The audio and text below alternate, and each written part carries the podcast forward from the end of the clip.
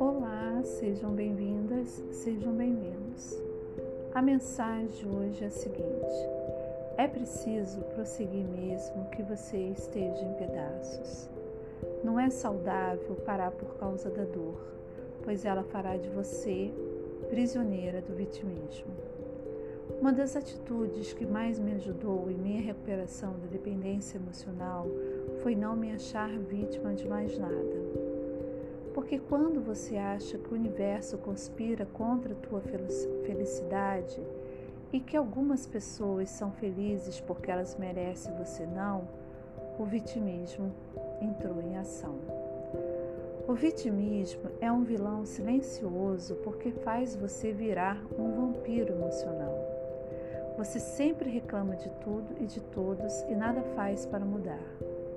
Pelo contrário, quando falam em mudança, você faz de conta que não entendeu o que foi dito ou sempre traduz falando: eu não consigo, não tenho tempo, é muito difícil para mim, olha o que ele faz comigo e começa a sessão de vampirizar a força alheia para captar aliados que tenham pena da sua história e assim muitas pessoas vão vivendo.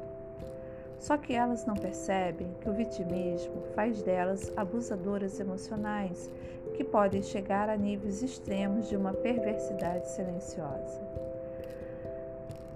Tem uma frase que eu gosto muito de Benjamin Franklin, que é a seguinte: Faça de você mesmo uma ovelha e os lobos te comerão vivo. Essa frase serviu muito para mim na minha recuperação da dependência emocional, para que eu acordasse e fosse à luta. Eu espero que essa mensagem venha ajudar você com boas reflexões e bons insights. Eu te desejo muita vida, muita paz e muita luz. Fique com Deus, se cuide, esteja com a paz sempre e fique com ela. Até a próxima mensagem.